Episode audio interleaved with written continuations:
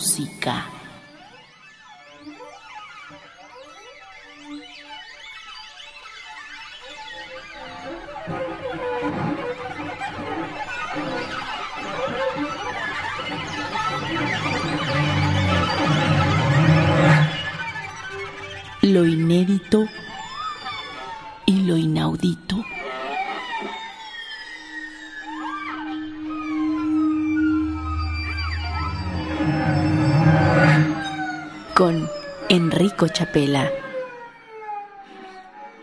Bienvenidos a una nueva emisión de Metamúsica, un espacio para la música contemporánea en Opus 94. Durante el último mes hemos estado escuchando obras de la Tribuna Internacional de Compositores de la UNESCO que se llevó a cabo en la ciudad de Viena en el mes de junio del 2011. Hemos escuchado obras de Europa, de Asia, de América y hoy toca el turno a las piezas que México presentó en esta tribuna. México está representado por Opus 94 mediante un concurso que organiza el Consejo de la Música en México, el COMUS. Para estas tribunas, los compositores elegidos fueron Charlie Daniels en la categoría de menores de 30, David Hernández Ramos y Ana Paola Santillán en la categoría general. Tratándose de compositores mexicanos vivos, los hemos invitado aquí al estudio a platicar con nosotros acerca de sus piezas y de su trayectoria y su pensamiento musical. ¿Cómo estás, Charlie? Bien, bien, gracias Enrico. Un placer estar aquí. David. Bien, bien también, Enrico. Muchas gracias por la invitación. Al contrario, nos falta aquí Ana Paula Santillán porque ella radica en Canadá. La entrevistamos vía telefónica y al final de la conversación con Charlie y David vamos a incluir la entrevista con Ana Paula Santillán. Empecemos pues platicando con Charlie Daniels. Charlie, ¿por qué un compositor mexicano representando a nuestro país en la tribuna de compositores de UNESCO tiene un nombre que parece todo menos mexicano? Bueno, parece todo menos mexicano porque resulta que mi papá es inglés y mi mamá es mexicana. Tengo ambas nacionalidades, pero nací en México y he radicado toda mi vida en México. Muy bien, entonces Charlie Daniels, nuestro compositor joven eh, este año en la tribuna de compositores. Y tú, David, tengo entendido que también has estudiado en el extranjero. Sí, viví en, en París por seis años y medio. ¿Qué estudiabas en París? Estudié composición, composición y a los últimos dos años también le anexé violín barroco, porque soy violinista. Charlie, cuéntanos por favor la historia de la rola que presentas el día de hoy. Bueno, la historia de la pieza es bastante sencilla. Este fue mi primera pieza de orquesta, la compuse por iniciativa propia. Poco después de terminarla, me di cuenta que había una convocatoria de la Filarmónica de la Ciudad de México para partituras de jóvenes compositores la idea del proyecto era hacer una serie de lecturas de las piezas con un panel de compositores renombrados. Los compositores eran Mario Lavista, Eugenio Toussaint, Arturo Márquez y Jorge Torres Sáenz. Ellos, básicamente, la idea era que la orquesta hacía la lectura de la pieza. Terminando la pieza, primero la orquesta comentaba, hacía comentarios más bien de orden práctico, ¿no? De no puedo cambiar las ordinas si estoy tocando al mismo tiempo, ese tipo de cosas. Y luego el panel de compositores decía comentarios más en el orden de la orquestación. Así fue, y al final, desde todo el evento, se escogieron algunas piezas para estrenarse en la temporada correspondiente de la Filarmónica. ¿Y la grabación que tienes de cuándo, de cuándo es? Fue el, el segundo concierto, el domingo, fue el 25 de febrero 2007. La temporada fue Mahler, su mundo y sus sinfonías, primera parte. Muy bien, Ahora hay que explicarle un poco al auditorio cómo es que estas obras terminaron en la tribuna de compositores de la UNESCO. Para ello, el Consejo de la Música en México, el COMUS, organiza un concurso anual ya desde hace varios años y selecciona las obras que representarán a México en esta tribuna. Y así fue que los compositores aquí representados fueron seleccionados mediante un concurso. Más adelante en el año, cuando se acerque la convocatoria, la fecha límite, daremos difusión aquí en Metamúsica para invitar a todos a inscribir sus obras y representar a México en la tribuna de Suecia 2012. ¿Y qué nos puedes decir, Charlie, acerca de la obra en sí? ¿Cómo se llama? La obra se llama Invocación. Es un título que, como te comentaba hace rato, no es muy específico, es decir, no, la idea no es invocar a un dios o algo por el estilo, no es nada específico, simplemente es un título que yo pensé que reflejaba un poco el carácter general, el carácter emocional de la pieza. En este caso en particular escogí invocación porque la pieza me remite un poco a cosas mágicas o sobrenaturales. Entonces esa es la razón del título. Escuchemos pues del compositor mexicano en la categoría de menores de 30 que presentara su obra en la Tribuna Internacional de Compositores de la UNESCO Viena 2011, la obra Invocación en la interpretación de la Orquesta Filarmónica de la Ciudad de México bajo la batuta de Enrique Barrios.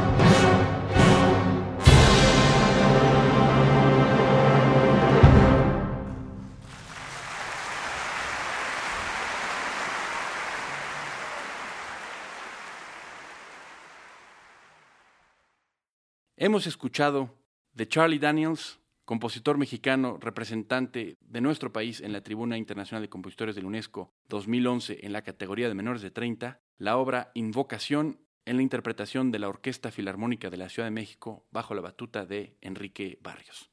Además de presentar esta obra, México también presentó compositores en la categoría mayor, uno de ellos, David Hernández Ramos. David, ¿qué nos puedes contar de la obra que presentaste en la tribuna? ¿Cómo surgió la oportunidad? La oportunidad de la obra para escribirla surgió del el Centro Acant en Metz, Francia. Ellos me pidieron eh, escribir una obra de una duración aproximada de ocho minutos y para una formación específica, ¿no? Entonces, de ahí salió. ¿Cuánto tiempo te llevó a hacer esta obra? Me llevó a hacerla alrededor de unos cuatro meses más o menos, porque también cuando uno es aceptado ahí en el centro, el lapso que queda entre que uno se entera y que uno tiene que entregar la pieza es más o menos ese. ¿Cuál es el título? La obra se llama Y de no verte más. El título lo saqué de una canción de Charles Aznavour, es la segunda frase de la canción. Es un cantante francés, representante de la canción francesa, que a mí me gusta mucho. ¿Y cómo dice su frase? En la frase, bueno, pues está en francés, dice Par la peur de te perdre et de ne plus te voir, que en español quisiera decir algo así como por el miedo de perderte y de no verte más. Y esto suena muy autobiográfico. Así es, es eh, una pieza que está relacionada con una ruptura amorosa, que bueno, pues eso no es nada nuevo en la vida de casi nadie, supongo. Un tema muy recurrido por los compositores. Entonces esto habla de pues un truene, ¿no? Básicamente. Sí, sí, así es, un truene, efectivamente. ¿Y qué hay de ese truene en la música? O sea, la, gente que va a escuchar tu pieza, ¿tú crees que, que, pueda percibir este dolor? Yo creo que sí, la verdad es que es una pieza, como me dicen por ahí, muy azotada, y yo creo que sí se nota. ¿Cuál es la dotación? La dotación es lo que pues, se le conoce como una orquesta a uno, a una parte, o sea, es decir, hay un instrumento como de cada familia, una flauta, un oboe, un clarinete, un fagot, una trompeta, un corno, un trombón, un percusionista, un arpa, un violín, una viola, un violonchelo y un contrabajo. ¿Y quiénes fueron los intérpretes? Los intérpretes fueron miembros de la orquesta de, de Lorraine, que es la región donde se encuentra la ciudad de Metz, y también miembros del ensamble L'Itinéraire, un ensamble muy, muy bueno de música contemporánea francés. Escuchemos pues de David Hernández Ramos la obra Y de no verte más en la interpretación de miembros de la orquesta de Lorraine y del ensamble L'Itinéraire bajo la batuta de Jean de Royer.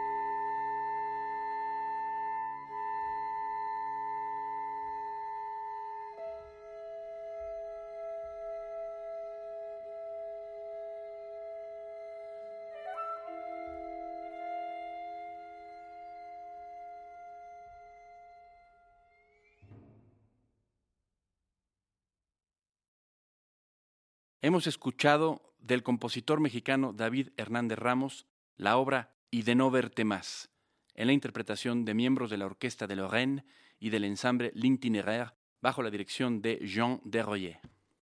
Aprovechando que tenemos a nuestros primeros dos invitados aquí en Metamúsica, quisiera preguntarles su postura en torno a la composición. Por ejemplo, Charlie, tú dirías, ¿tienes una postura estética en torno a la composición? Sí, sí tengo una postura estética y también una búsqueda. Postura estética me parece muy importante la idea del color en la música, sobre todo la cuestión de la armonía y el ritmo. Yo siempre pienso eso desde un punto de vista de sonoridades. Otra cosa muy importante para mí es el ritmo. Como yo crecí desde joven siendo percusionista, pues obviamente la cuestión de que tenga groove, que tenga candela, me parece fundamental y es algo que yo recuerdo que desde que iba, cuando estaba en la prepa, conciertos, por ejemplo, pues de las diferentes orquestas, muchas veces decía, ah, un concierto para percusiones, lo escuchaba y decía, ah, sonó mala música, pero yo para concierto de percusiones me imaginaba algo como mucho más rítmico y pues con más jícamo. Entonces, para mí eso es esencial, eso es mi postura estética, mi búsqueda simplemente es simplemente desarrollar estas cosas más allá. Yo pienso que todos tenemos ciertas aptitudes, pero también debemos saber en qué podemos mejorar y cómo podemos crecer y en qué dirección nos queremos mover. Correcto, yo puedo decirles como delegado de México en la tribuna que he escuchado ya durante varios años las obras de diferentes partes del mundo, que el ritmo es uno de los elementos más olvidados. Los países europeos casi no muestran interés en, el ritmo, son países como México, como Argentina, como Brasil, Hong Kong y Taiwán y cosas así, los que están interesados en el ritmo. Creo que es una oportunidad que tenemos los compositores latinos de explorar. ¿Y tú, David, cuál sería tu postura, tu búsqueda estética? Pues una postura a defender como tal yo no diría. Yo pensaría más bien en, pese a que, bueno, creo que si tengo una postura, no es precisamente para defenderla. Mi postura es por mis gustos, ¿no? Por mis gustos personales. Algo que para mí es muy importante en una obra es la parte emocional. Entonces eso yo lo defiendo mucho en la música. Y la parte estructural también, pero creo que algo que es eh, fundamental es que haya un equilibrio entre esas dos partes. Si la parte emocional supera un poco, bueno, pues no me molesta. Tal vez si la estructural se come un poco a la otra, sí a veces me puede brincar un poco. Creo que sí debe de haber un equilibrio. Eso es lo que yo podría mencionar como postura estética, ¿no? A, nivel de, pensamiento. Después habría que ver otras cosas como pensamiento armónico o como el ritmo del que hablaron, ¿no? Pero eso ya es, es como muy, muy detallado, ¿no? Entonces, en resumen, podríamos decir que Charlie, tú para ti el, el, color y el ritmo son tu búsqueda fundamental, si entendí bien. Definitivamente. Y para ti, David, la estructura y la emoción son lo, o la emoción y la estructura en ese orden. Exacto. Muy bien, y para terminar con ustedes y para darle voz a la lejana Ana Paola desde Montreal, ¿qué opinan del asunto de tener que poner nota de programa? Porque hace rato, fuera de micrófono, estuvimos debatiendo acerca del tema, entonces quisiera repetir ese debate un poco aquí ante los micrófonos. ¿Tú qué opinas, Charlie, acerca de las notas de programa? Ah, pues es un tema bastante interesante. Definitivamente son buenas para dar información acerca de la pieza, muchas veces sobre el compositor, su vida, etcétera, etcétera. En el aspecto de la música contemporánea, es que creo que es más importante la música, el sonido en sí, que la justificación y la, toda la cosa teórica que puede tener una pieza detrás. Entonces, algo que se corre el riesgo de pasar es que la nota de programa, la justificación teórica, vaya antes que la música. Entonces hay alguien que pueda justificar, ah, es que mi pieza es buena pieza porque tiene tales y tales características académicas o teóricas o técnicas, y luego resulta que escuchas la pieza y quizá no satisface tu gusto estético personal. En resumen, primero la música, después el texto. ¿Y tú, David, qué opinas? Para mí la nota de programa es un requisito que se nos pide como compositores, pero yo no hago una obra y después escribo su nota. O sea, solamente escribo una nota si me piden que lo haga, pero si no, yo no lo hago. Entonces, entiendo bien aquí, los dos presentes consideran la nota de programa algo secundaria. Secundario. Primero la música y después la nota de programa. Sí, así es. Ya que es un debate, yo me voy a permitir dar mi punto de vista también. Yo estoy de acuerdo con ustedes que la música va primero, indudablemente. Sin embargo, la nota de programa cumple para mí una función también importante, no solo explicar un poco a la escucha qué espera, sino también recordar que en la música contemporánea tenemos esta vocación, se tiene esta vocación de investigación, como es el equivalente de la investigación científica en el arte de la composición musical. Y entonces yo sí pienso que es válido componer una pieza cuya nota de programa sea muy interesante, ¿no? Claro que si suena fatal la obra, estoy de acuerdo con ahí, Charlie eh, Daniels. Ahí que- radica el problema. Luego la nota de programa te dice, ah, es que no sé qué, tiene tales cosas matemáticas y bla, bla, bla. Escuchas la pieza, te aburres. En eso estoy de acuerdo. Yo, de hecho, cuando voy a conciertos de música contemporánea, solo leo las notas de programa de aquellas obras que me gustaron. Me parece una buena, una buena técnica. Porque si la- las escuchas, ya me ha pasado muchas veces que leo la nota y como tú dices, órale, qué interesante, y luego una rola espantosa es como, chanfle, ¿para qué perdí mi tiempo? ¿no? Primero encargarse de hacer una buena rola y después de hacer una nota de programa que le haga mérito, ¿no? Exactamente. Muy bien, con esto terminamos el bloque dedicado a la música de Charlie Daniels y David Hernández. Muchas gracias por venir a Opus 94. Sí, gracias a ti, Enrico. Muchas gracias. Un placer. Bueno, pasemos a la tercera obra de este programa, de la compositora también mexicana Ana Paola Santillán. Ella no pudo estar en el estudio, dado que radica en Canadá, por lo cual hemos hecho una entrevista telefónica. Ana Paola, ¿cómo estás? Hola, buenas noches, Enrico. ¿Qué tal? Y cuéntanos, ¿qué haces en Canadá? Ahorita me encuentro desde agosto del 2010 estudiando un doctorado en composición en la Universidad de McGill. Tengo entendido que tu obra se llama Némesis. ¿Podrías explicarnos el título? Claro, eh, Némesis es una deidad griega que representa la justicia y se usa este término como definición de una fuerza compensatoria a otra. Tu nota de programa dice que la obra está dividida en tres partes: Némesis, Nube de Oort y KT. ¿Podrías explicarnos qué es todo esto, por favor? Mira, en la astronomía, la hipótesis de Némesis deduce que nuestro Sol posee una estrella compañera que aún no ha sido detectada, que se llama Némesis. Cuando la órbita de la estrella Némesis se aproxima a nuestro sistema solar, su gravedad perturba a la nube de Oort. La nube de Oort es hipotéticamente una esfera de asteroides y cometas que está radicada a un año luz dentro de los límites del sistema solar. Dichas perturbaciones tienen como resultado que estos cometas y asteroides se vayan directo al sistema solar y se impacten dentro de la Tierra. Y un suceso como esto ha sido el llamado el CATE, que ocurrió hace aproximadamente 65 millones de años. Y ahí se extinguieron un gran número de especies de invertebrados, de dinosaurios y de plantas. A ver si entendí, Ana Paula. Tu pieza está basada en una estrella compañera del Sol hipotética llamada Némesis, que cuando cruza la nube de Oort, también hipotética, lanza asteroides a la Tierra que impactan y extinguen a los dinosaurios. Pero ¿cómo podemos escuchar todo esto en la música? Mi pieza Némesis está principalmente dividida en tres secciones, que son Némesis, donde vamos a escuchar una música que es firme, sólida, misteriosa. La segunda sección es la nube de Oort, donde la música va a ser ligera, melódica. Y la sección de KT, donde la música va a ser principalmente potente, dinámica y rítmica. ¿Y cómo surgió la oportunidad de que se tocara esta pieza? La oportunidad surgió porque gané el premio Cooper de composición anual de la Universidad de Rice en Houston, Texas, que es donde hice mi maestría y fue la última pieza que escribí y resulté ganadora, por lo que la Orquesta Sinfónica de la Universidad de Rice interpreta tu pieza y la ensayan por un periodo de dos semanas. Muy bien, escuchemos de Ana Paola Santillán la obra Némesis en la interpretación de la orquesta de la Universidad de Rice en Texas, bajo la batuta de Cristian Macelaru.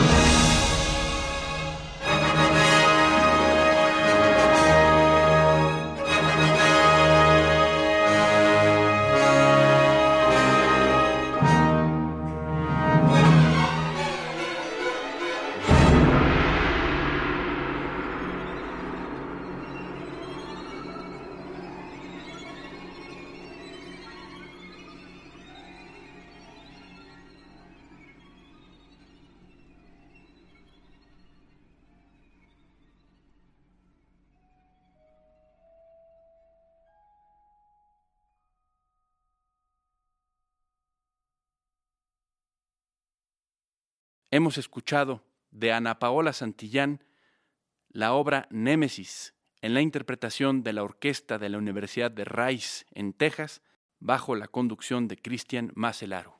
Y con este programa dedicado a los compositores que representaron a México en la tribuna de Viena 2011, damos por concluido el ciclo de la tribuna de Viena 2011. A partir de la próxima semana comenzaremos una nueva etapa en Metamúsica. Los programas anteriores fueron dedicados a música de todas partes del mundo, por lo que ahora vamos a dedicar un ciclo a compositores mexicanos vivos, invitados aquí a la cabina como hicimos el día de hoy. Esto ha sido todo por hoy. Sergio Vargas, Roberto Portillo en los controles técnicos, Clodec López en la realización. Mi nombre es Enrico Chapela. Buenas noches.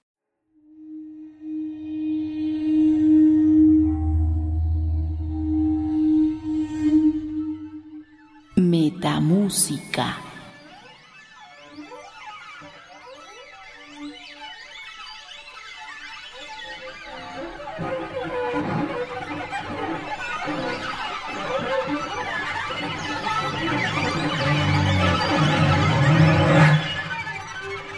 Lo inédito y lo inaudito.